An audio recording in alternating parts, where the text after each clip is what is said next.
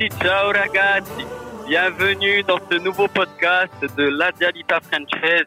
Et sur cette belle hymne, quelle joie euh, de vous présenter et d'accueillir avec moi euh, Eric Maggior, rédacteur euh, chez SoFoot. Salut Eric, bonjour. Salut, salut, ça va? Ça va très bien.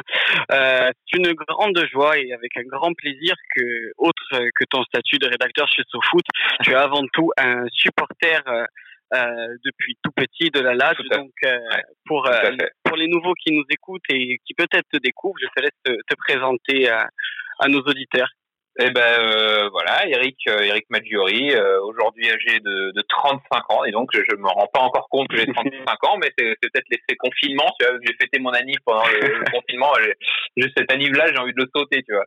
Mais euh, non, bah écoute, ouais, rédacteur, enfin, journaliste à SoFoot depuis depuis 10 ans, rédacteur en chef du, du, site internet et du magazine SoFoot Club depuis depuis 6 ans maintenant euh, et supporter de la Lazio depuis, euh, allez, on va mettre une date, on va dire euh, premier premier coup de foudre en 94 et euh, et premier match vraiment suivi à partir de 96, allez 96 97 les premiers matchs quoi.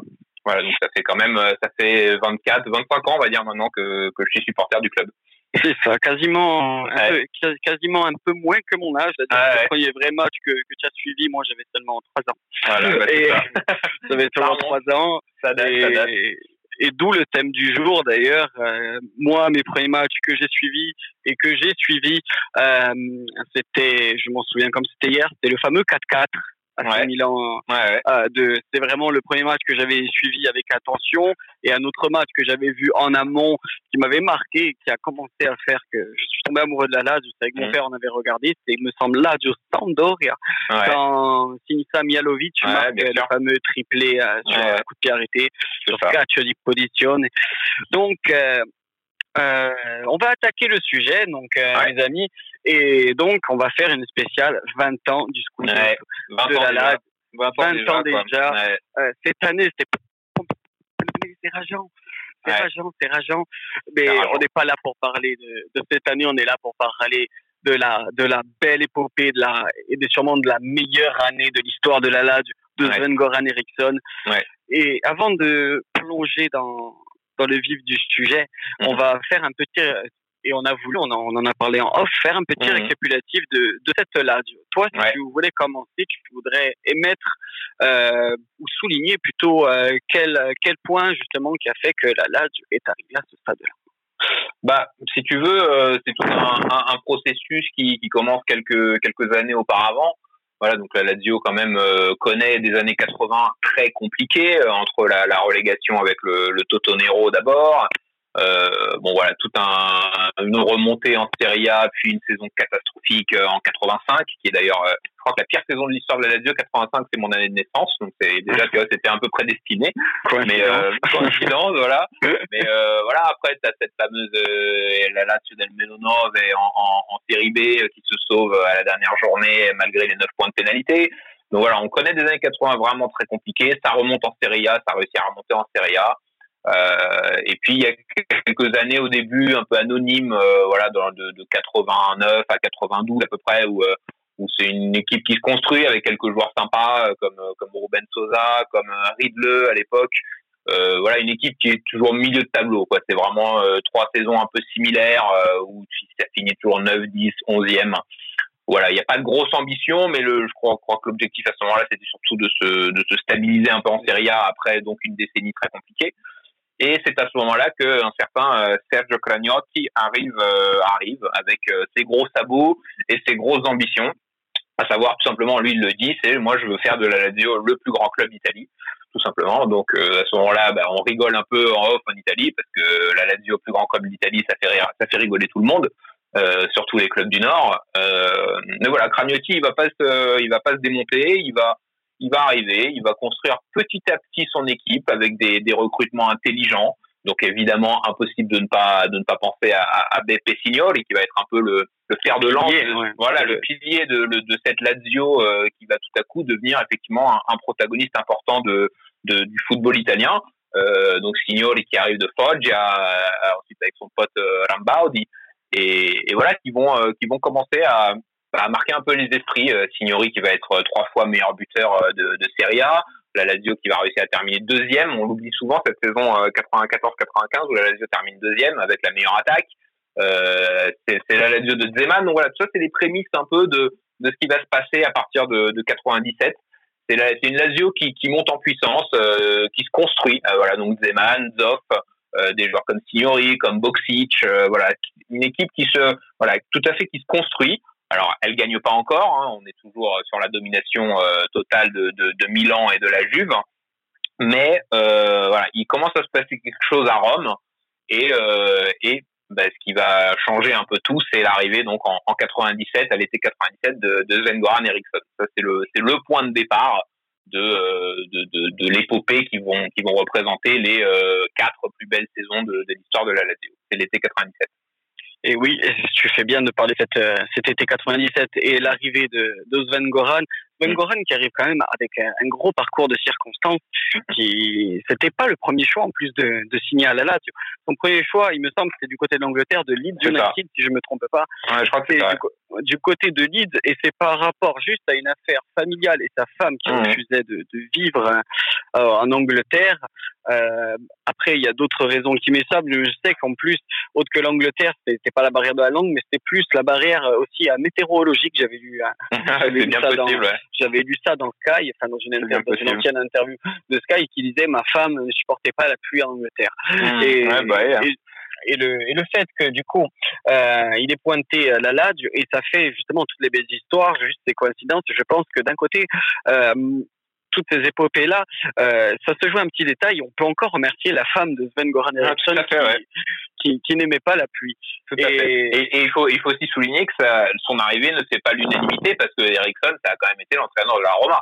Faut pas l'oublier. Dans les années 80, c'est un entraîneur de la Roma. C'est le fameux entraîneur de la Roma la Roma qui perd contre Lecce euh, à, à, la dernière journée et qui se fait dépasser le, le fameux Roma Lecce où, où la Roma a, a, juste besoin de gagner pour être championne d'Italie contre euh, Lecce qui est déjà relégué en série B et qui perd et qui perd. et qui perd et qui laisse le 2-1 il me semble 2-1 c'est ça. 2-1 ou 3-2 je sais plus. 2-1 ou 3-2 2-1 ou 3-2 oui, oui. Et, euh, euh, et voilà donc c'était un emblématique il, arrive quand même perdant hein, il arrive il arrive un peu perdant mais il arrive aussi avec cette étiquette de coach de la Roma donc il arrive voilà quand on sait que à la Lazio quand tu arrives et que tu as porté soit le maillot soit tu as été l'entraîneur de la Roma euh, bon, t'arrives pas, on te, on t'arrive pas, on te, on te prend pas dans les bras, quoi. Et il faut, faut prouver derrière. Il faut prouver derrière. Sur, surtout que déjà que euh, les transferts là du Rhum, on en a il, y en, a très peu, surtout dans, dans cette arrivée-là, on dira de là, du Rome, il y en a un peu plus eu que justement ce, cet effet inverse de Rome à Lazio. Mais alors, je, je, crois que ça reste l'unique le l'unique entraîneur depuis bien longtemps euh, qui a fait justement ce parcours euh, Rome à Lazio. Et, et c'était toute la difficulté justement qu'il y avait en interne, même si euh, je trouve je trouve ça important quand même de, de dire que Zeman avait quand même bâti les premières fondations bien sûr. Ah de cette équipe-là, justement en instaurant les cadres, en révélant au grand jour aussi euh, le talent de Nice.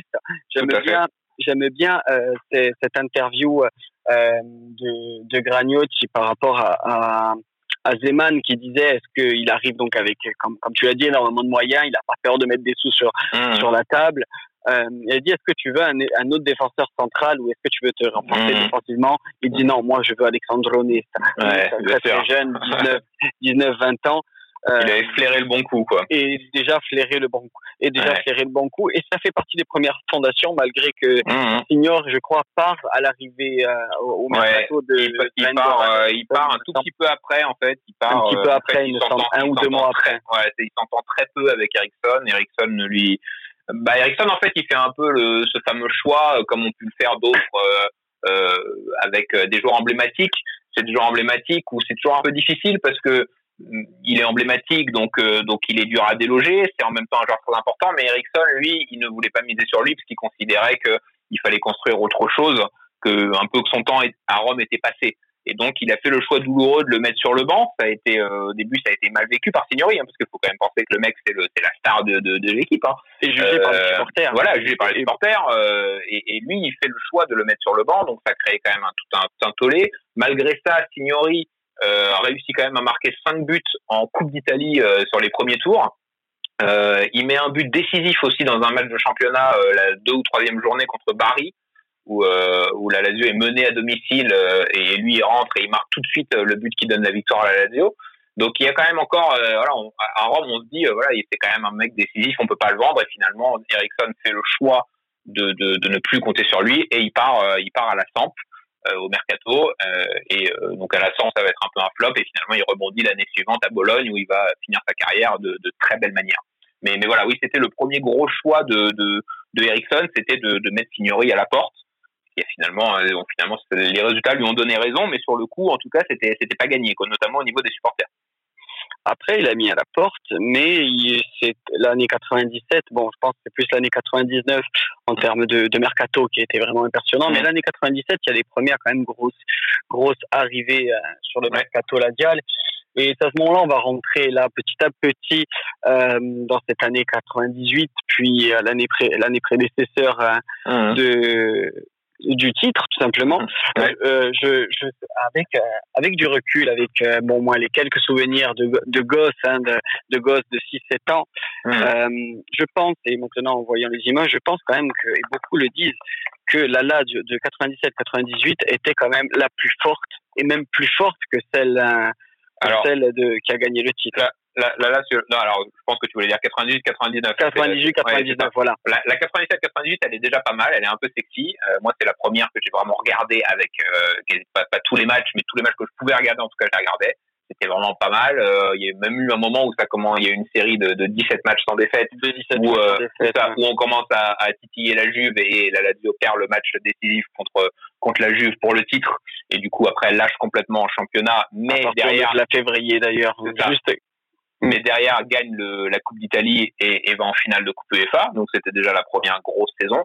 Mais la saison d'après, effectivement, 98-99, pour moi en tout cas, c'est c'est la plus grosse saison de, de la Lazio. C'est la Lazio la plus impressionnante sur en tout cas la période, on va dire euh, janvier, allez décembre, euh, à partir du moment où, où Nesta revient de blessure, puisqu'il s'était blessé pendant la Coupe du Monde, quand il, revient, il y avait Nesta et Vieri, il me semble. C'est ça. Et Vieri, lui revient, revient en janvier. Lui, revient pour le premier match de l'année 99. Et c'est lui, d'ailleurs, pour son premier match qui marque le, le but décisif à, à Bologne. D'ailleurs, il faut savoir, petite anecdote, je connais les résultats de la saison 98-99 par cœur. C'est-à-dire que si tu, dans l'ordre, hein, donc c'est-à-dire que si tu me demandes euh, le score de Lazio Salernitana, je peux te dire 6-1 et, et, je connais les, les, les, les, buteurs et les scores dans l'ordre de cette saison. Ne me demande pas pourquoi cette saison-là. Sûrement parce que j'avais, hein. ouais, j'avais 14 ans et je les ponçais comme jamais. J'enregistrais les matchs sur des cassettes, je me les regardais. Mais voilà, en tout cas, c'était la saison que je connais par cœur. Mais, euh, mais voilà, donc en tout cas, oui, c'était vraiment la Lazio très impressionnante. Le duo Vieri-Salas, une fois que ça s'est mis en place, c'était impressionnant. Euh, voilà, tout, est, tout, tout fonctionnait quoi. Derrière, Nesta Mihailovic, c'était fou. Euh, au milieu, euh, t'avais euh, Concesao, t'avais Stankovic, t'avais Almeida, t'avais Mancini. Enfin, c'était une armada. Ouais. Voilà, t'avais, t'avais une armada euh, sur cette saison-là. Euh, et il a fallu vraiment deux, une, allez, un concours de, circonstances, deux coups du sort, voilà, deux coups du sort avec cette défaite bon, contre la Roma qui était méritée pour le coup. Euh, la défaite contre la Juve euh, intervient une semaine après avec une, avec le seul bon match d'Henri, ouais, le seul bon match d'Henri, bon match d'Henri contre et la, nous. et la et la grosse boulette de, de Marchegiani sur sa sur sa frappe. Euh, et puis derrière, voilà, t'as Milan qui fait des victoires improbables, dont cette fameuse victoire euh, contre la Samp à la, à la 95e minute avec Maurizio Gantz qui marque des fesses. Et, et la Gazette a le lendemain qui titre euh, Il coule del Milan, le cul de Milan. euh, voilà, bah, c'était cette saison-là, c'était Il coule del Milan vraiment, et c'était euh, le, le, le, cul. Ils enchaînent sept victoires à la fin, venues de nulle part. Voilà, je pense que cette saison-là, on la, on la rejoue dix fois, la Lazio la gagne dix fois, ça n'a pas été comme ça. Et mais... c'est cette saison-là peut-être aussi euh, que, à moins que je me trompe avec la saison 98, mais il me semble que c'est cette saison-là où justement il y a eu euh, cette fameuse affaire où, euh, avec Parme qui marque dans, qui marque avec ça, c'est la, Navarro. Ça c'est la saison d'après justement, c'est la, ah, saison du, la saison du Scudetto. Ouais, on, en, on, on y reviendra après. Euh, non, mais je voulais pas parler de euh, la femme là où il y avait la fameuse Gazette justement qui avait qui avait titré, qui avait titré les supporters de la Lage qui avait qui, avait fait la propagande avec euh, tous ouais. les cercueils, avec le foot est mort. Ça, ça, ça c'est bien la saison du, du Scudetto. C'est ah, euh, euh une semaine, c'est une semaine, ah ouais, c'est une semaine avant. En fait, la saison où la Lazio perd le, le Scudetto contre, contre Milan, voilà, ouais. quand elle perd contre Milan, elle le perd, on va dire entre guillemets à la régulière. C'est-à-dire qu'il n'y a pas, à part à l'avant-dernière journée, un, un penalty non sifflé sur sur Salas contre contre la Fiorentina, qui était assez flagrant, mais voilà, qui aurait, qui a, qui a, effectivement, ça aurait pu donner la victoire à la Lazio, mais on peut pas spéculer non plus sur ça. C'est-à-dire qu'il aurait aussi pu le rater, le penalty, la FIO aurait pu égaliser après. Voilà, c'est pas ça qui a changé l'histoire du Scudetto, quoi. Ça avait fait un an en plus. Voilà. La, la, la, la Lazio l'a perdu, ce Scudetto. Elle l'a perdu, elle avait 8 points d'avance. Normalement, tu le gagnes. Elle l'a perdu en perdant deux matchs. Mais la saison d'après, effectivement, le, le, le, match contre Parme, sur lequel on reviendra après, euh, aurait pu vraiment tout changer. Ça, oui. Mais voilà.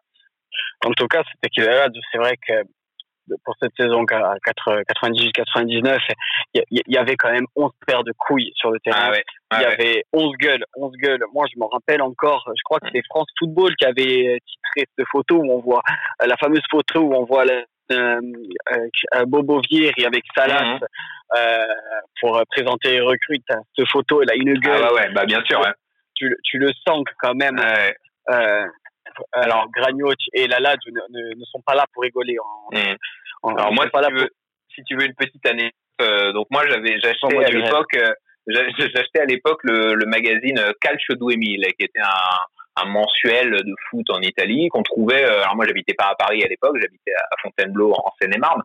Euh, et ma mère de temps en temps montait euh, montait à Paris et, euh, et elle m'achetait à Gare de Lyon ce, ce, magazine et elle me le ramenait. Donc moi quand elle me le ramenait, j'avais l'impression qu'elle me ramenait le Graal, tu vois. Genre il y avait des images de la Lazio avec des photos et tout.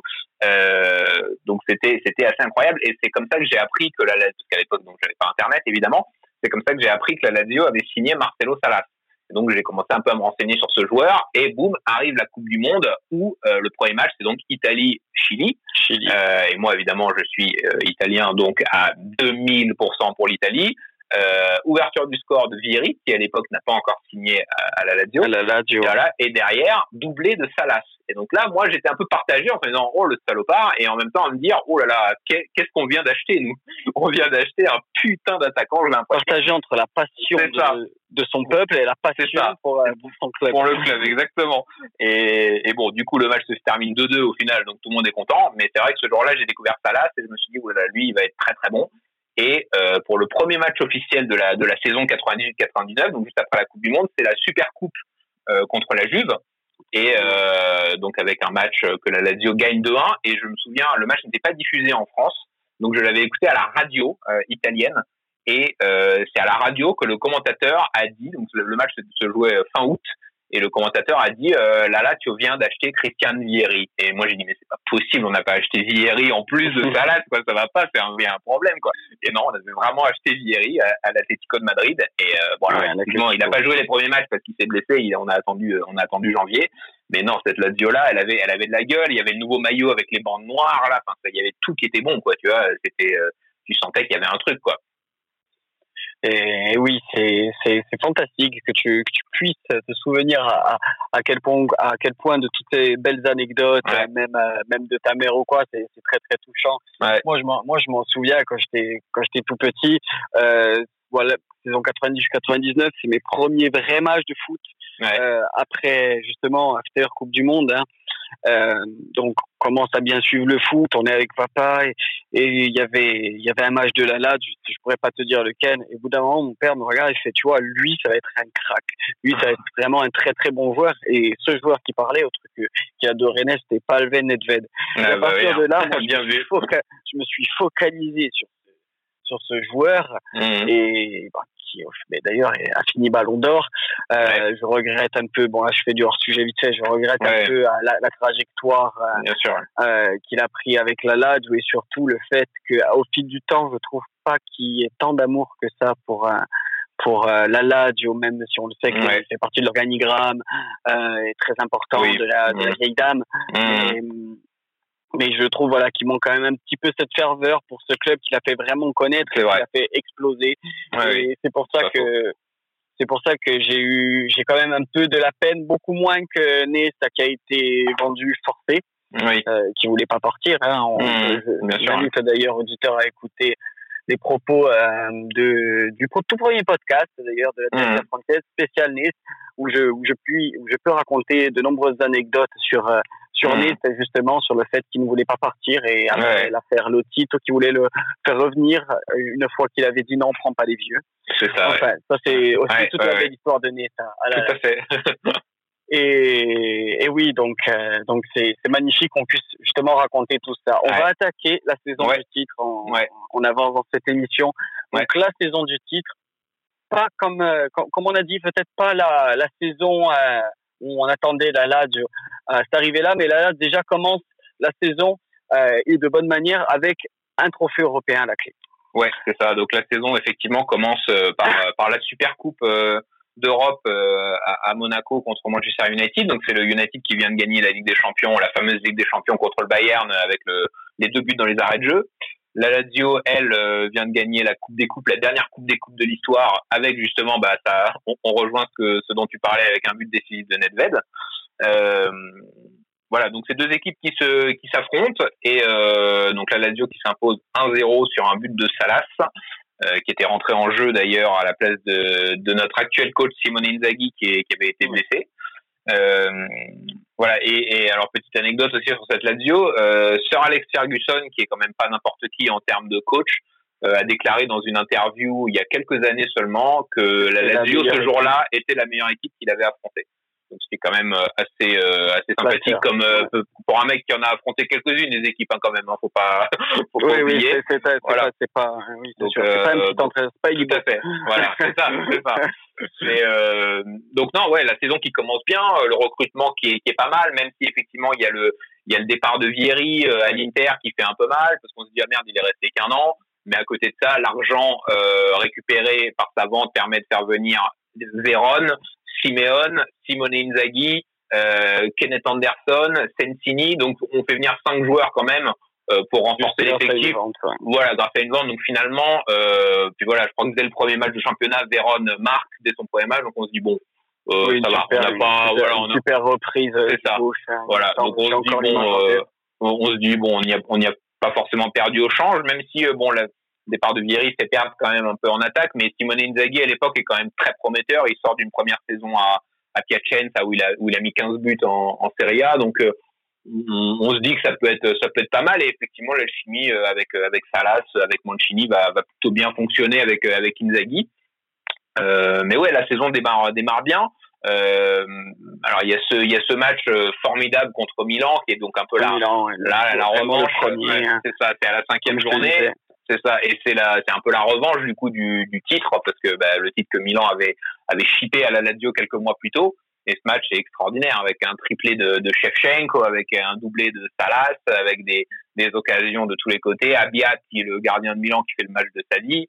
Euh, des golas sont Ah ouais, que des, des buts exceptionnels. Hein, des buts exceptionnels. Une tête de Salas. Euh, la tête de Salas est incroyable. On a l'impression, on, ah. parle souvent de Cristiano Ronaldo. Ah, non, incroyable. Beaucoup de joueurs très bons. Et on a l'impression aussi que Salas reste 3 heures dans les Incroyable, il reste 6 heures en l'air. Il reste 6 heures en l'air. Et il euh, met une frappe, quoi. C'est pas le joueur en plus le plus grand ou, le, ou, du moins le, plus athlétique on se dit va placer cette tête-là à ce moment-là. C'était énorme, c'était énormissime. Je veux juste revenir sur avant de, de rentrer. Euh, de rentrer euh, dans, dans, dans, cette saison, je veux juste revenir justement sur le départ de Villiers avec euh, cette, cette anecdote qu'on connaît tous en temps de la diaille avec euh, ce supporter qui fait une lettre de suicide parce que euh, Villiers part et il part, euh, Bobo, j'ai appris au départ de Vierge, je n'ai plus aucune raison de vivre. on avait le meilleur joueur du monde et on l'a laissé partir. Euh, au final, je ne sais pas si c'était juste une lettre de suicide ou si c'était vraiment avéré, mais c'est aussi une, des, une anecdote parmi des, parmi des centaines qu'on peut raconter. Mais là, c'est un podcast qui, qui, montre la, la, ferveur autour de, du club. Quoi. Bon, après, j'imagine qu'en Italie, il y a des fous un peu comme ça partout, mais, mais ouais, c'est vrai que c'était un coup dur de, le départ de Vieri parce que tu avais quand même l'impression que c'était une recrue, euh, ce qu'on appelle une recrue Scudetto, quoi. C'était le genre de recrue ah qui, fait gagner, qui fait gagner le Scudetto, voilà. Et quand du coup tu le vends, au même stade de Tchetchenko à Milan quasiment, même s'il n'était pas, il venait vraiment bien de, de commencer à, se faire mm. connaître, Tchetchenko. Mm. Mais Vire, on avait tu as Vire dans ton effectif euh, entre 97 et, et 2001, après qu'il commence les pépins physiques bien sûr, du poids. Euh, c'était un, attaquant de classe. Il a, été monstrueux. Euh, il est resté que, que finalement il n'a joué vraiment que, que six mois, hein, de janvier à, à, à, juin. Mais, mais pendant six mois, il est monstrueux. Euh, c'est lui qui marque en finale de, de Coupe des Coupes. Euh, il marque pratiquement à tous les matchs de championnat. L'entente avec Salas était exceptionnelle. Donc c'était un petit peu un coup dur. Moi, j'étais un peu déçu quand il est quand il est parti, mais bon, très vite les, les autres arrivées ont on fait vite oublier ça, on faut vite oublier. Euh, bon après même si c'était toujours un peu bête de le vendre à l'Inter qui était euh, qui était un rival, mais bon l'Inter a pas été un rival très longtemps euh, pour le Scudetto sur la saison 99-2000 en tout cas. Donc on va avancer aussi dans, dans cette saison, hein, avancer dans le podcast. moi je voudrais avant de, avant de même arriver à la mi-saison, je voudrais m'arrêter à un match pour moi qui a été peut-être aussi décisif et déclencheur justement de cette machine Dial, malgré le, le résultat défavorable, c'est la mhm. grosse claque prise dans le derby de la derby, 4 1 avec euh, ce fameux, euh, il me semble, il y a un doublé de Del Vecchio, il me semble, il y a un doublé, de Montella aussi. C'est ça, en 30 minutes. En, en, 30 minutes sur une Lazio complètement à, la rue à la rue, à la rue en, en, ayant revu le match, euh, car euh, sur YouTube, il me semble qu'il y a pas mal de, de derby euh, encore en intégralité. Et pour avoir revu le match et avoir revu les deux les deux derbies d'ailleurs de, de cette saison-là, quand, quand on voit le début de saison, la Dial, la force de caractère que cette équipe a contre le Milan, malgré qu'il se fasse revenir, enfin, c'est le jour et la nuit. Ah ouais, là, on se prend une claque et là, on, c'est un match, euh, ouais, c'est un match complètement raté et pourtant tout le monde était là. Hein, il n'y avait pas d'Evenesta, il y avait Mihailovic, il n'y avait pas de, il y avait pas d'absent, mais euh, le début de match a été catastrophique. Euh, il y avait un petit, un, quand même un petit traumatisme mine de rien avec la Roma, parce que t'as quand même un historique. C'est la saison 97-98 à la Lazio qui gagne les quatre derbys, ce qui était jamais arrivé dans l'histoire. Le poker, poker de derby, donc ça la Roma il l'avait bien, je pense que ça les a bien marqués. Et sur la saison 98-99 finalement euh, la Roma gagne au point, puisque rappelle-toi le, match aller aussi, euh, la saison d'avant, c'est le fameux 3-3 où la Lazio mène 3-1 et qu'elle est à 11 contre 10 et la Roma revient à 3-3 avec Totti qui égalise. Et donc déjà, tu as eu ce match où la Lazio perd 2 points parce qu'elle doit gagner. Au retour, la Roma gagne 3-1. Donc si tu regardes sur les deux derbies, la Lazio perd 5 points, et au final, elle, elle perd le Scudetto d'un point. Donc, euh, donc bon, euh, je pense que ça, mine de rien, les joueurs, ça les a un peu marqués. Et la saison suivante, euh, je pense que les joueurs de la Roma avaient un peu ça en tête. Ils avaient cet avantage psychologique et ils ont très bien débuté le match. Et effectivement, moi aussi, je l'avais revu il y a pas très longtemps dans ces dans ces longs moments de confinement où on, on cherche un peu de de, de réconfort sur, sur YouTube. Et, euh, et ouais, c'est vrai que la première demi-heure, c'est des rafales. La défense, tu comprends pas ce qui se passe. Ils sont pas alignés et ça va pas du tout. Euh, bon, en deuxième mi-temps, c'était un petit peu mieux, mais, bon, ça a limité la casse avec le, le 4-1. Mais, mais ouais, c'était c'est un match un peu un peu fondateur, je pense quand même, parce que derrière la Lazio c'est bien c'est bien ressaisi. Euh, il y a eu toute une série de matchs euh, de victoires euh, sans encaisser de but. Mais euh, mais ouais, ce match-là a été euh, a été un peu un point de départ, je pense, dans la dans la tête des joueurs. Euh, de, de, de, de, redescendre ou du moins de regarder les pieds sur terre, ouais, de pas se voir trop beau en disant ouais, on a gagné les trois premiers matchs, on a fait un nul, c'est bon, on peut, peut voir plus grand. C'est regrettable, n'empêche, cette défaite dans le derby de la capitale, car mm. il me semble qu'en plus, avant cette défaite, là, là, j'étais sur, et, et je crois que c'est resté, euh, mm. sur sa plus longue période d'invincibilité en derby, en plus. Il me semble il me semble, pour avoir fait euh, l'émission avec Rabal, euh, mhm. c'est un, un YouTuber et un twitto supporter de, mhm. de, la Rome pour avoir fait comme pour avoir fait une émission avec lui spéciale Derby de la capitale. Mhm. Euh, J'avais vu justement qu'on a eu une période 94 jusqu'en justement 99 d'invincibilité. Euh, on les a pas tous gagnés, il y a eu des matchs nuls. il y a eu, ouais, a beaucoup de matchs nuls, il me semble. Mais c'est dommage parce que euh, et, et c'est là en plus je trouve ça, je trouve, je trouve que quand même ces derbies sont des matchs à part entière dans la saison. Euh, mmh. C'est que malgré que la Rome cette année était un cran en dessous, elle a toujours et, et la Lazio vice versa l'année qui va qui va précéder mmh. euh, aura toujours su quand même mettre mettre des bâtons dans les roues de l'équipe ah, adverse. Tout à fait, ouais tout à fait, mais, mais, mais à l'image de, de la, la, la, la à l'image de la Lazio, la... pour vous empêcher au maximum de de pas de pas finir vos objectifs. Oui, c'est ça. Mais mais en même temps, c'est la Lazio leur, leur, a rendu l'appareil la saison suivante euh, quand la quand la Roma est, championne d'Italie. Euh, Souviens-toi de ce derby où la Roma, en gros, si elle gagne, elle est elle est pratiquement championne. Elle mène 2-0 et, et la Lazio revient avec Nedved et, et Castroman qui égalise à la 95e, comme pour dire non non, vous n'allez pas le gagner contre nous ce Scudetto. Tu vois, vous le gagnerez plus tard, mais vous n'allez pas le gagner ce soir contre nous. Tu vois, donc t'as quand même ce truc de de, de rivalité euh, qui fait que tu veux pas lâcher contre l'ennemi, même si tu sens que l'ennemi est dans une saison où ils sont mieux, où ils vont forcément. Et, et tu remarques quand même d'ailleurs que souvent euh, dans les saisons où l'ennemi est plus fort, c'est le petit qui gagne. Hein. Moi, je me rappelle de la victoire. On, on fait un peu du hors sujet, mais le le, quand la Lazio gagne avec le but de Berami dans les arrêts de jeu, c'est la Lazio nul. On est nul cette année-là. Ouais, 2007-2008, on est nul. et la Roma est en plus les, années sombres de la ah ouais. niveau, et la Roma lutte, euh, elle, elle, lutte pour le titre avec euh, avec l'Inter et, pourtant voilà, on les bat 3-2 et, et c'est arrivé quand même plusieurs fois dans l'histoire de, de que, que, le plus fort perde en fait. Donc comme quoi ça veut vraiment rien dire. Bon bref, on finit le, le hors sujet, mais, mais voilà, c'est vrai que ce derby là, le, le 4-1 en tout cas a marqué un point de départ sur cette saison parce que c'est la plus grosse défaite de la saison d'une. Et oui, effectivement, ça a remis un peu tout le monde euh, un peu les pieds sur terre. Quoi. Et, le, et le premier que ça a remis les pieds sur terre, c'était Nesta qui avait fait une déclaration sur Sky peu de mmh. temps après, des années après, qui mmh. confirme que ça a été quand même le match le plus décevant et le plus lourd mentalement de sa carrière. D'avoir ah bah, perdu, bah lui, il a perdu, lui, il a perdu celui-là, 4-1, et il a surtout perdu celui 5-1 où tu as le, ah, le quadruplé de Montella, et là, lui, il sort à la mi ce, ce, ce match-là, il, sort à la mi-temps. Il sort à la mi-temps. C'est celui-là qui le, qui, dont il a souvent reparlé aussi, euh, parce qu'il avait des problèmes à ce moment-là avec la, la, direction du club. La direction déjà voulait le vendre, lui il s'était embrouillé, c'était un moment où il allait pas très bien, et arrive ce derby, et c'est lui qui a demandé à sortir à la mi-temps, parce que euh, il se sentait pas bien, et qu'il sentait que ça allait mal euh, dans sa tête en fait. Et c'est ce match-là qu'il a regretté souvent. Il a dit, si moi, moi, j'ai eu la chance de l'interviewer il y a quelques années à, quand il était à Montréal. Et on avait reparlé de ce derby-là. Il m'avait dit, c'est le match que je regrette. C'est-à-dire, j'ai eu, des défaites dans mmh. ma vie, hein, plein de défaites. Mais celui-là, si je pouvais rejouer, je ne sortirais pas. J'étais jeune à ce moment-là, j'avais 22 ans, et c'est la jeunesse vraiment qui m'a, qui m'a emporté. Mais avec le recul, ce match-là, un capitaine ne peut pas sortir comme ça à la mi-temps d'un derby. Quoi on n'a pas le droit de faire ça et moi je l'ai fait et il l'a regretté vachement quoi. C'est très très c'est remarquable d'avoir euh, d'avoir le, le, privilège de, que tu nous racontes justement ces interviews et ces, ces anecdotes. C'est tout simplement énorme pour pour un tel capitaine. Euh, qui malgré juste, il est resté combien 7 ans, il me semble, à l'âge. Ouais, c'est pas mal. En pro, ouais, il a 7 ans, mais il est formé là-bas à partir de tout petit. Hein.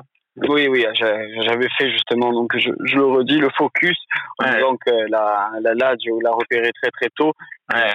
C'est son papa qui, est autant forgé la diage. ça. Bah, il était, euh, il, m'avait aussi raconté qu'ils habitaient dans une barre d'immeubles. Euh, ça, où ils étaient Rome, tous romanistes. et tout le monde était romaniste. Et c'était la seule famille latiale. Et donc, il m'a dit, et moi, ça, ça m'a rendu encore plus latial, en fait, d'être le seul, euh, d'être le seul latial. Et justement, ça m'a rendu encore plus orgueilleux, encore plus fier d'être, d'être latial et, et c'est ce qui fait, ce qui a fait je, sans doute euh, toute la, la belle histoire, euh, mm. la belle histoire de Nice.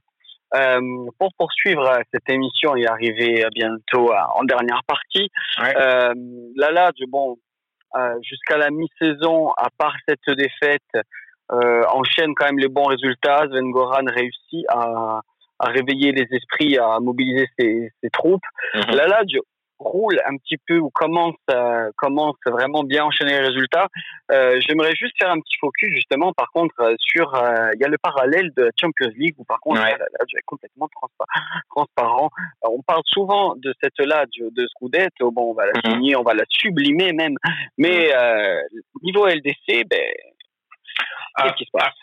Bah non, je, je suis pas tout à fait d'accord. Cette saison-là, elle fait, elle fait une belle campagne en Ligue des Champions. le premier, en fait, c'était une Ligue des Champions très longue. Il hein, faut se souvenir, c'est la Ligue des Champions. Oui, une première phase de poule, une deuxième phase, phase de poule, ah, et ensuite c'était en quart de finale. Euh, donc la première phase, ça se passe plutôt bien. Elle, elle termine première de sa de sa poule euh, devant Dynamo Kiev et, et Leverkusen. La deuxième phase de poule, donc qui a lieu de novembre à mars, euh, elle est avec Marseille et Feyenoord et il y a ce et Chelsea ah, donc il y a ce fameux voilà ce fameux match où Simone Inzaghi met un quadruplé. Et euh, et la Lazio du coup le, le, pour se qualifier elle doit aller gagner à Chelsea lors de la dernière journée et elle s'impose 2-1 avec un, un, un, coup franc à la demi Ailovic qui est resté donc non les deux premières les deux premières euh, phases de poule elle est elle, elle est à son niveau et elle fait partie des favoris à la victoire finale. Mais ce qui va, ce qui va faire mal, c'est cette première mi-temps à, à, Valence. Même, même, même pas cette première mi-temps, c'est cinq premières minutes à Valence en fait. Parce que Valence cette année-là, c'est une bonne équipe, il n'y a pas de problème, mais la Lazio elle est au-dessus. Et et t'as as ce as ce match en fait où Nesta n'est pas là. Euh, donc euh, t'as as quand même une défense Balota dans les buts. Marquezini n'est pas non plus Gotardi en défense. Euh, donc on a une défense un peu chelou euh, sur ce match. Et voilà, tu, prends, tu prends quatre buts, tu prends pardon, tu prends deux buts sur les quatre premières minutes. Donc déjà bon, ça fait mal hein, de commencer, surtout que Valence était une équipe un peu chaude à ce moment-là. Euh, euh, et finalement, t'as pareil, t'as as ce but à la dernière minute de Claudio Lopez qui avait officialisé son départ à la de quelques jours avant et qui mmh. marque le cinquième but dans les arrêts de jeu, alors que 4-2 finalement, c'était un score largement euh, à la portée de la Lazio pour le retour. Voilà. Mmh. Alors que 5, ça fait mal, faut en mettre 3 quoi. Et, et, finalement, le match retour, euh, ça, pareil, ça se joue pas grand chose. Hein. La Lazio elle ouvre le score. Euh, euh, il y a une grosse occasion dans la foulée. Je m'en rappelle pour ça qui se retrouve tout seul face au gardien, qui rate son face à face. S'il le met, ça fait 2-0 à l'heure de jeu, ça change tout. Et donc bon, ouais, ça s'est joué, ça s'est joué sur un, un blackout d'une mi-temps à, à Valence, mais mais sincèrement, je pense que s'il n'y a pas ce blackout, la Lazio peut largement aller au bout de cette Ligue des Champions. Donc oui, été un peu de malchance parce qu'il y a eu ce, ce, cette première mi-temps ratée, complètement ratée à Valence.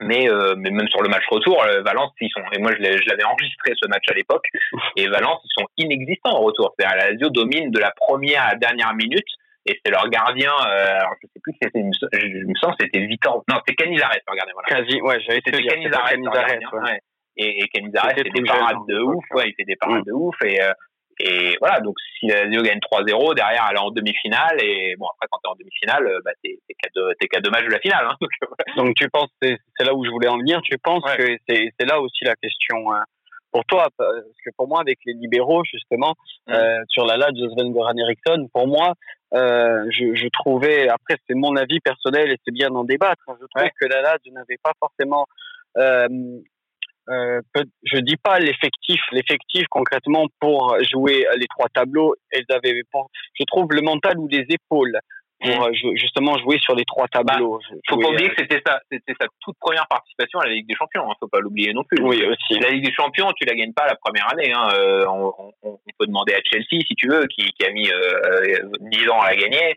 Euh, voilà, c'est un truc, c'est un, un, travail de staff, tu vois. Tu, alors même si la Lazio ça faisait quelques saisons qu'ils faisaient des bonnes saisons en Coupe d'Europe. Mine de rien, 97-98, ils vont en finale de Coupe finale, de Euh, L'année d'après, ils gagnent la Coupe des Coupes, ils gagnent la Super Coupe d'Europe. Donc finalement, ils commençaient quand même à, à prendre de l'importance en Europe. Et, et, sur leur première campagne de Ligue des Champions, ils sont loin d'être ridicules. Ils sont même plutôt, euh, voilà, ils faisaient partie des candidats. Après avoir battu Manchester en Super Coupe, ils font partie des candidats à la victoire finale en, en Ligue des Champions. Euh, mais voilà, encore une fois, tu as ce match euh, à Valence euh, qui, qui, change un peu la donne et c'est une Lazio fatiguée. Hein. Faut pas oublier que le match a lieu a lieu au mois d'avril. il a lieu au moment, il a lieu trois jours après le, le, match où la Lazio va gagner à Turin contre la Juve. Donc tu avais un peu un enchaînement de matchs. Tu avais eu ce derby où la Lazio avait beaucoup dépensé d'énergie. Tu as eu le match à Turin et juste après tu as ce match contre Valence. Donc c'était un enchaînement de, de, de, matchs où effectivement là il faut un effectif euh, XXL quoi. Et il suffit que tu aies un ou deux blessés. Euh, là Nesta était pas là. Euh, bon bah c'est tout de suite plus difficile et puis euh, et puis voilà après c'est le c'est le, le, foot hein, tu sais comment ça se comment ça se passe euh, parfois t'expliques pas un, un blackout hein, euh, on va pas demander au Bayern Munich pourquoi ils ont pris deux buts dans les arrêts de jeu en, en finale de Ligue des Champions tu vois là la Lazio ils prennent deux buts en quatre minutes sur au début à Valence et finalement ça c'est ces quatre minutes là qui changent leur leur parcours en Ligue des Champions. Quoi. Mais cette année-là, moi, je pense quand même qu'ils avaient les cannes pour, pour la gagner. Ils ont gagné le Scudetto, ils ont gagné la Coupe d'Italie, ils ont gagné la Super Coupe d'Europe. Pour moi, ils avaient les cannes pour aller la gagner. Et je te remercie de ton avis. On va avancer, on va, on va bientôt, bientôt. Je parle beaucoup, hein. Je parle beaucoup. Faut pas hésiter à m'interrompre. Je t'en prie, c'est pas un mal, c'est pas un mal, c'est un plaisir, c'est un plaisir. Mais on, on va arriver au, au, bientôt au terme de cette émission. On va faire un gros saut en avant, ouais. euh, en parlant des, je pense juste des trois dernières journées ou ouais. des deux dernières journées, euh, parce que bon après les, que ce soit l'enchaînement des victoires. On rappelle que là, la Lazio arrive donc à terme. Il n'y a pas contre-match contre la Reggine. La Lazio enchaîne deux matchs compliqués euh, avec des victoires à chaque fois euh, à couteau à, couteau serré 3-2 et 3-2 il me semble contre. Bar et la Fiorentina peut-être euh, euh, ouais c'est ça. En gros ça se finit. Euh, t'as euh, as une remontée de victoire. Tu as une victoire à Piacenza à 2-0, ah puis 3-2 contre Venise et 3-2 contre Bologne. Donc, ah, deux, victoires, Bologne, je savais que deux, deux, victoires 3-2, euh, deux victoires 3-2. Et justement, dernière victoire contre Bologne, euh, en parallèle, il y a, c'est là l'anecdote euh, que j'avais dit tout à l'heure, où je m'étais juste trompé euh, où euh, la, la Juve, du coup, euh, s'impose, il me semble, euh, non, oui, s'impose à, à, Parme. Contre Parme, c'est ça. ça s'impose contre Parme. Mm. Et donc, à la toute dernière minute, un certain, Paolo, un certain Fabio Cannavaro mm. euh, égalise pour Parme. Et là, euh, sur, sur, sur ce but, le but est refusé pour aucune raison, possible. Pour avoir revu il n'y a aucune, aucune raison. Il y a aucune raison. Et donc, c'est à ce moment-là qu'on voit le, lendemain et pendant la semaine mmh. qui précède le Scudetto La Dial, tout un déferlement euh, euh, de la Dial, vraiment anti-football, en mode le football est mort. On voit des cercueils, on voit des pancartes dans la rue. Et, et, là, ça commence vraiment la pression et, les boules un petit peu hein, de que, que ce Scudetto échappé une nouvelle fois là. C'est ça. Bah avais, en fait, tu as eu tout un processus. Les supporters de la c'était un peu un tout quoi. Donc l'année d'avant, tu perds le Scudetto à la dernière, à l'avant-dernière journée contre Milan. Bon, alors déjà, ok, ça on l'avait digéré, d'accord. Là, à un moment donné, tu es à 9 points de la Juve. Il hein. faut savoir qu'à à la 27e journée, la Lazio est à 9 points de la Juve. C'est énorme. Euh, la Juve perd à Milan. Dans le même temps, la Lazio gagne le derby. Elle revient à 6 points. Puis, la semaine d'après, la Lazio va gagner à Turin, donc elle revient à 3 points. Ensuite, ça reste à 3 points. T'as la Lazio qui va faire un match nul à Florence, donc elle repère 2 points avec le but de Battistuta à la dernière minute. Donc elle repère 2 points, elle se retrouve à nouveau à 5 points. Et à 3 journées de la fin, t'as la Juve qui perd incroyablement à Vérone, contre le Hellas Vérone avec un doublé de, de l'immense Fabrizio Camarata, qui perd 2-0. Et donc la Lazio qui revient encore à 2 points. Et donc là, on se dit, bon, 2 points, voilà, il reste 2 points, il reste 2 journées, c'est possible. Et donc, tu as, quand même tout ce truc pendant des semaines où la, la, la croit à la remontée. Euh, tu as, tout un engouement de se dire, putain, on était à 9 points il y a quelques journées, et là, tout à coup, on est à 2 points. À portée, à portée de fusil, c'est possible, quoi. Et, et la, la, Juve a un match contre Parme qui est pas n'importe qui, tu vois. Et donc, tu as ce match, tu fais un match contre Parme, donc la Lazio, déjà, qui galère à gagner à Bologne, avec euh, Bologne qui marque deux buts par, évidemment, te le donne en mille. BP Signori, bien sûr. Oui, Évidemment, il fallait bien qu'ils viennent nous faire chier un petit peu quand même euh, dans notre cours de petite revanche. Ouais, petite revanche. Surtout sur Sven Goran. Exactement. Et donc, ouais, la Juve qui, qui, qui mène un zéro contre part, mais donc ce but de Cannavaro à la, à la dernière minute, effectivement, on a beau revoir, comme tu le dis, les images en long, en large, en travers, il y a rien, il n'y a pas de faute, il n'y a pas de, on ne sait pas, on ne sait pas ce qui s'est passé. Euh, alors, l'arbitre s'est toujours défendu de dire, ah, c'est pas un but annulé parce que j'ai sifflé avant euh, que le ballon rentre, d'accord, mais bon, en même temps, le ballon, il allait rentrer de toute façon. Hein, le gardien, il s'est pas arrêté. Euh, tout le monde joue l'action à fond. Euh, le ballon rentre. Donc bon, t'as toute cette semaine qui suit où la, la Lazio a vraiment, enfin, les supporters de la Lazio ont vraiment l'impression qu'on se fout de leur gueule, quoi. De dire, attendez, en gros, vous voulez pas qu'on le gagne, le Scudetto, quoi. À un moment, l'an dernier, il y a le truc sur la faute sur Salah, c'est la dernière minute. contre la Fiorentina. Là, il y a ça, alors qu'on est en train de faire un exploit de fou. Et là, bon, donc c'est le bordel. Pendant une semaine, c'est le bordel. Euh, t'as les sports radio qui descendent dans la rue.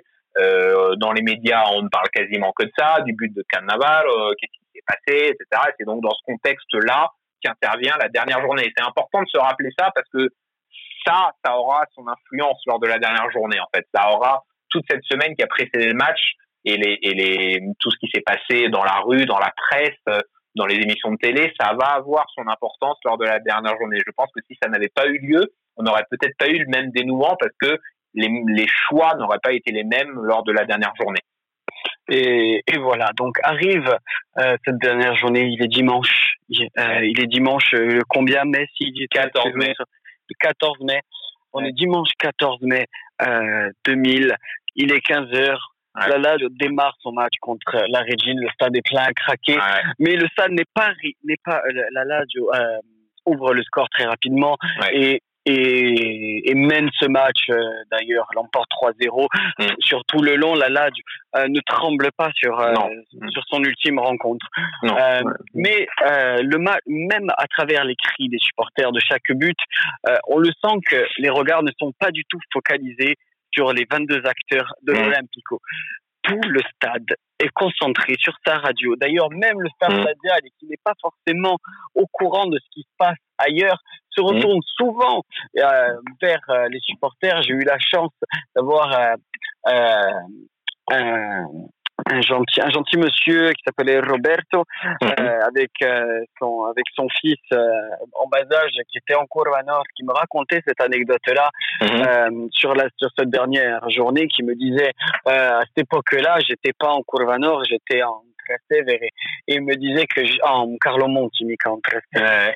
Et il me disait euh, que justement, euh, il y avait le staff qui se retournait constamment pour savoir qu'est-ce qui se passait à Perugia parce qu'ils n'avaient pas les scores en direct. Ouais. Et ils avaient, ils n'avaient pas de nouvelles. Et qu'est-ce qui se passe dans ce même temps à Perugia euh, euh, dans le match Perugia Juve euh, une pluie torrentielle s'abat ouais. s'abat sur Pérouse et, et, et l'arbitre le très célèbre et légendaire arbitre mm -hmm. PES, Pierre-Luigi Collin, mhm. euh, Colline qui, qui décide finalement de, de que, que ce match se joue avec l'accord euh, à l'époque du moins c'était surtout avec l'accord des deux capitaines de l'époque que mhm. euh, cette finale finale mhm. se joue euh, et se jouera bien avec euh, on voit les on, on, revoit les images de Pierluigi Collina qui fait tomber le ballon et qui ne bouge pas non ça bouge pas qui ne bouge, pas, pas.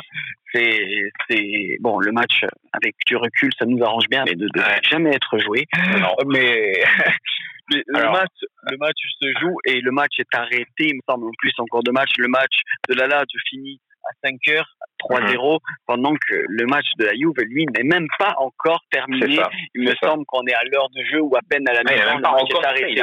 Le match n'a pas repris. Le match n'a pas repris. Alors, si, si on pour revenir sur cette sur cette journée, euh, alors déjà, bon, il y a plein de trucs à dire sur cette journée. Euh, déjà, ironie de, de l'histoire, la saison d'avant, la, la, dernière journée, la Lazio donc était exactement dans le même cas de figure, exactement pareil. C'est-à-dire que la Lazio est deuxième puisqu'elle a été première quasiment toute la fin de saison et à l'avant-dernière journée, Milan passe devant et du coup la Lazio se retrouve deuxième. Elle reçoit Parme à domicile pendant que Milan va à Perugia, ce qui est quand même fou. Milan est à Perugia la dernière journée et, et du coup la Lazio elle doit gagner et espérer que Perugia va faire un exploit contre Milan.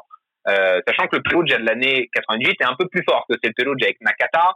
C'est une équipe un peu frisson, qui est pas mal, mais ils avaient déjà fini leur saison, ils avaient plus rien à jouer. La Lazio gagne contre Parme 2-1, et dans le même temps, Perugia, euh, Milan gagne à Perugia 2-1, même si on se rappelle de cette euh, de cette parade incroyable de, de Abbiati à quelques minutes de la fin. S'il y avait eu 2-2, la Lazio était championne. Mais voilà, donc un an plus tard, tu le même scénario qui se reproduit, c'est encore à Perugia que se décide la, le Scudetto et que se décide du coup le, le Scudetto de la Lazio. Et donc la Lazio finalement était assez défaitiste avant ce match parce qu'on se dit bon bah c'est exactement le même cas de figure, Perugia c'est quand même pas une grande équipe. Euh, et ils vont encore nous mettre dedans. Ils vont encore nous la mettre. L'entraîneur de Perugia, c'est qui? C'est Carlo Mazzone, qui est un romaniste. que plus romaniste, tu peux pas plus. Donc euh, bon, c'est bon, on fait pas beaucoup d'illusions quoi. Donc c'est vrai que pour ça que ce match contre la Regina, il y a très peu de, de, de frissons parce que la Régine, en plus, je crois que c'était déjà relégué. Donc, euh, bon, c'est expédié rapidement. Et ce qui est vraiment très marrant, c'est que Rome, Pérouge, c'est quand même pas très loin. Et qu'à Rome, pendant tout le match, il fait un soleil, mais exceptionnel. C'est-à-dire, il fait beau, les gens sont en t-shirt. C'est vraiment. Il y a un soleil de, il y a une soleil ah ouais. de plomb. Un soleil, soleil de plomb, plomb donc euh, voilà. Et donc, à la mi-temps, tu as ce, ce, dé, ce, ce diluve, ce déluge à Perugia qui commence sur le score de 0-0. Donc la Juve, voilà, faut aussi savoir que la Juve avait 45 minutes pour ouvrir le score sur un terrain totalement normal, parce qu'en première mi-temps il pleut pas, et que la, Juve euh, a du mal en première mi-temps. Donc à ce moment-là, au moment de la, mi-temps, euh, les deux équipes sont à égalité. C'est-à-dire que la Lazio gagne, la Juve fait match nul. Si le score en reste là, les deux équipes sont à égalité. Qu'est-ce qui se passe à cette époque-là? Si deux équipes sont à égalité, eh bien, il y a uno spareggio, c'est-à-dire qu'il y a un match de barrage. Un match de, ba un match de barrage pour faire le super champion. C'est ça. Moi, dans ma tête, c'était fou. Moi, je voulais ça. C'est-à-dire que là, à ce moment-là, la Lazio, ils étaient bouillants. Je savais qu'on les aurait explosés. Donc, j'étais, moi, moi, à 15 ans, j'étais bouillant. Je me disais, moi, ouais, je le C'est pour faire l'humiliation. Ah ouais. Moi, je voulais, moi, je voulais absolument qu'on qu joue le spareggio. Tu vois, moi, pour moi, c'était, c'était le meilleur scénario possible, quoi. Donc bon, t'as ce, as ce déluge qui commence à Perugia. À Rome, au début, on attend un peu parce qu'on voulait, euh, pour l'impartialité, que les deux matchs reprennent en même temps. Mais comme euh, ça dure un peu à Perugia, on se dit bon bah on va reprendre le match à Rome parce que de toute façon on sait pas quand est-ce que ça va reprendre. Le match reprend à Rome, toujours sur ce, sous ce grand soleil. La Lazio marque un troisième but. Bon, ça continue, le match se termine. Et pendant ce temps, à Perugia, il pleut toujours, quoi. Donc, c'est-à-dire que le match n'a pas repris. La Lazio a terminé. Donc, la Lazio a fini sa saison 3-0, très bien. Et euh, qu'est-ce qu'on fait, quoi? Qu'est-ce qu'on fait à Perugia Donc, effectivement, tu as ces images très connues de Colline avec son parapluie qui lance le ballon et le ballon qui s'écrase sur le terrain et que ça rebondit pas. Et donc, on se dit, ça va, ça va pas reprendre, quoi. Sauf que c'est là qu'intervient euh, les, les trucs qui se sont passés dans la semaine d'avant. On se dit, non, si on a si on interrompt ce match, ce n'est pas ça, va être, ça va être la merde. Et si on le rejoue demain, les supporters de la Lazio, ils vont venir à Perugia, ils vont venir encourager Perugia avec le, ça va être le bordel, ça va être le bordel. On, on va parler encore d'équité parce qu'on va dire qu'on privilégie la Juve en leur offrant la possibilité de jouer dans des bonnes conditions. Donc je pense que tout ça, ça a joué dans la tête de Colline, dans la tête des instances, parce que tu te dis, euh, c'est la dernière journée, je veux pas fausser en fait le championnat. Mais finalement, en prenant la décision de reprendre, bah, tu le fausses un peu quand même le championnat parce que du coup tu offres 45 minutes décisives à la Juve sur un terrain impraticable quoi. Donc tu as ces fameuses images encore où après Colin quand ça s'est arrêté de pleuvoir, il revient avec les capitaines, donc c'est Conte d'un côté et de l'autre côté, je crois que c'est Tedesco, mais je suis pas sûr, le capitaine de Perugia. Euh, et donc il lance le ballon, le ballon rebondit un petit peu, tu vois les joueurs quand même qui se regardent en mode euh, bon ouais on va jouer sur ça bon ouais, on va jouer sur ça bon. Et le match reprend quoi. Et donc le match reprend et c'est là qu'à Rome c'est un peu fou parce que t'as les gens euh, qui ont leur radio euh, qui restent ouais qui restent tout le monde descend sur la pelouse. qui restent dans le stade sauf une personne. Ça. Je te coupe sauf une personne. En plus la plus importante Alexandre Alexandre Ronesta, il y a encore facilement euh, 30 000 personnes à l'intérieur du Stadio Olimpico. Il y a les trois quarts de l'effectif et du staff qui sont encore présents pour écouter ce qui se passe à Perugia. Et le capitaine se casse. Et lui, se casse, ouais. Et le capitaine se casse très clairement dans sa voiture. Il rejoint son domicile. Euh, pas défaitiste, mais. Oh, si, euh, complètement. Si, si. Lui, lui c'est complètement. Lui, il se dit, oh, c'est bon, c'est fini. Non, mais je, je, voulais, je, voulais, je, voulais, dire une acceptation limite de cette ouais, défaite en mode. Ça. Fataliste, en mode, plutôt. Ouais, fataliste, voilà. c'est le mot que je cherchais. Fataliste. Ouais. En, en, mode, bon, euh, nous, on a fait notre saison, bien joué, bon, eux, ils nous la mettent. Et là, il entend dans sa radio. Ouais. Euh, il, il entend à la radio qu'il se passe quelque chose à Perugia. Ouais. Qu'est-ce qu'il fait? Il retourne immédiatement à l'Olympico. Ouais. Pile quand il revient à l'Olympico, Perugia ouvre le score. C'est ça. Perugia ouvre le score contre Perugia la ouvre le score contre la Juve. Donc moi, je me rappelle que je regardais euh, cette célèbre émission en Italie qui s'appelait Quelli che il calcio, qui est une émission qui a bercé mon, mon adolescence, qui était donc à l'époque, euh, on avait très peu de droits sur le football italien. Euh, c'est l'équipe du dimanche qui diffusait les images le soir en France. Et en Italie, pareil. En Italie, c'était les, les, chaînes payantes qui diffusaient les matchs. Et donc, euh, pour euh, la population, il y avait cette émission le dimanche après-midi, Quelli quel calcio, qui était une émission en plateau où, en fait, tu avais des, des gens qui regardaient les matchs. Une émission quand même connue. Enfin, moi, je la connais, mais... Bien sûr, qui regardaient, qui, tu avais des gens au stade et des gens en plateau. Et en fait, la caméra filmait les gens qui regardaient le match. Mais qui toi, tu ne pouvais pas voir les images du match. Donc, en fait, tu, tu étais suspendu à leurs lèvres, à ce qu'ils te racontaient. Et euh, quand il y avait des buts, évidemment, on les voyait exulter. On, donc, il y avait le score qui était mis en, en, direct. Et donc, moi, je regardais cette émission qui, du coup, a duré euh, ce jour-là euh, quasiment 4 heures. Et y a un moment, donc, tu as un silence, on parle de la Lazio, et tout à coup, il y a une voix qui dit « Gol del Perugia ». Et là, tout le monde s'arrête, et le présentateur fait « Gol de Perugia ». Et là, boum, ça part à Perugia, effectivement, but de Perugia, donc on comprend rien à ce qui se passe. Au Stadio Olimpico, petite anecdote, la rumeur se répand, donc les gens commencent à devenir fous, à courir sur le stade, euh, sur le terrain. Et euh, ce, qui est, ce qui est marrant, c'est que le but est marqué par Calori, Alessandro Calori, qui était défenseur. Et on ne sait pas pourquoi, sur le, sur le tableau d'affichage du Stadio Olimpico, on est, est, inscrit en énorme Perugia 1, Juventus 0, but de Capioli. Alors, c'est pourquoi, qui était un joueur de, de Perugia aussi. Euh, voilà, on a annoncé pendant, pendant toute la mi-temps, les, les joueurs, euh, enfin, les supporters ouais, on pensait, Jolie anecdote. Voilà, on pensait que, que leur, leur sauveur s'appelait Capioli, alors que pas du tout, c'était Alessandro Calori euh, qui avait marqué. Et euh, donc voilà, ouais, donc la, la, la Perugia qui mène un 0 donc à ce moment-là, bah, c'est la Lazio qui passe en tête, quoi. Donc là, c'est c'est en train de se matérialiser. Lazio qui attaque, qui attaque, qui attaque, qui attaque, qui attaque. Inzaghi qui fait une reprise de volée qui passe à, à 5 cm du but.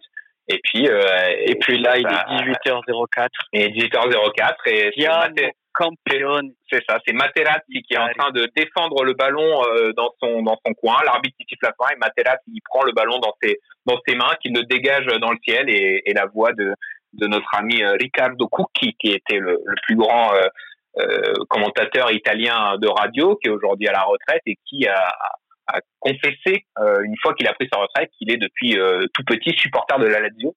Donc c'était pour lui très très fort de, de, de dire, lui c'est lui qui commentait le match. Il commentait le match à, à Perugia lui, donc lui il n'était pas oui, mais ça devait être tout, voilà. ça devait être encore lui, plus, voilà, ça devait être encore lui, plus puissant pour lui. C'est lui qui a, qui a prononcé les mots euh, sono le 18 e 4 minuti del 14 maggio del 2000, la Lazio è campione d'Italia. C'est lui qui a dit ces mots-là, qui sont restés pour les sportifs de la Lazio euh, comme les mots les plus, euh, les plus forts de ces, de ces années-là. Et donc ouais, à Rome, bah, c'est pétage de câble parce que euh, parce que ça se, ça se concrétise quoi. La Juve a vraiment perdu à à Perugia et, et comme quoi Marco Materazzi à travers les années eh ouais. sera une légende même et pour ouais. nous autre que pour nous Italiens. C'était lui ce jour-là qui était là, euh, qui, a, qui a pris le ballon de légende. À fait. À fait. pour le petit clin d'œil parce que j'adore ce joueur.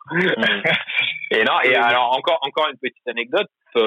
On a su donc après évidemment et, euh, Carlo Mazzone, l'entraîneur de Perugia, a été un peu euh, raillé par les supporters de la Roma, t'imagines bien, parce que lui-même il est supporter de la Roma qui, qui, qui offre le titre à la Lazio. Donc lui, à la fin, on le voit euh, un peu moitié dépité, euh, mitigé, mais bon, qui dit bon, j'ai fait mon taf, et on apprendra plus tard que le président euh, de Perugia, Gaucci, qui était un président mythique du football italien, qui est décédé il y a quelques quelques semaines. D'ailleurs, on a appris son décès il y a quelques semaines.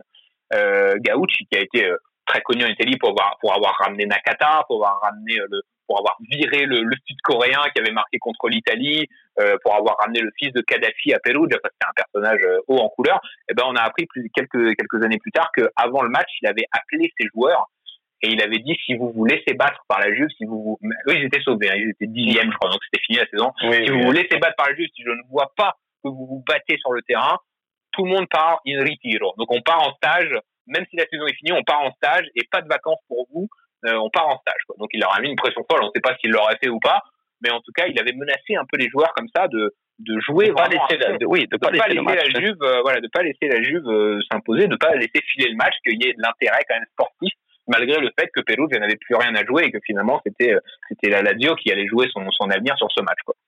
Et sur ces belles paroles qu'on va conclure cette émission. Ouais. Euh, c'est un grand, grand plaisir, Eric, en tout cas, d'avoir partagé. Euh, bah, C'était plaisir partagé, ouais. Et, et depuis, et d'avoir raconté tant de belles anecdotes de, de part et d'autre. Euh, je, je, je, ter je, termine, on va terminer avec ce, avec ce mot-là. Euh, je te laisse terminer bien, sur ça. Ça terminera bien le podcast. Donc, 18h04, le, le 14 mai 2000.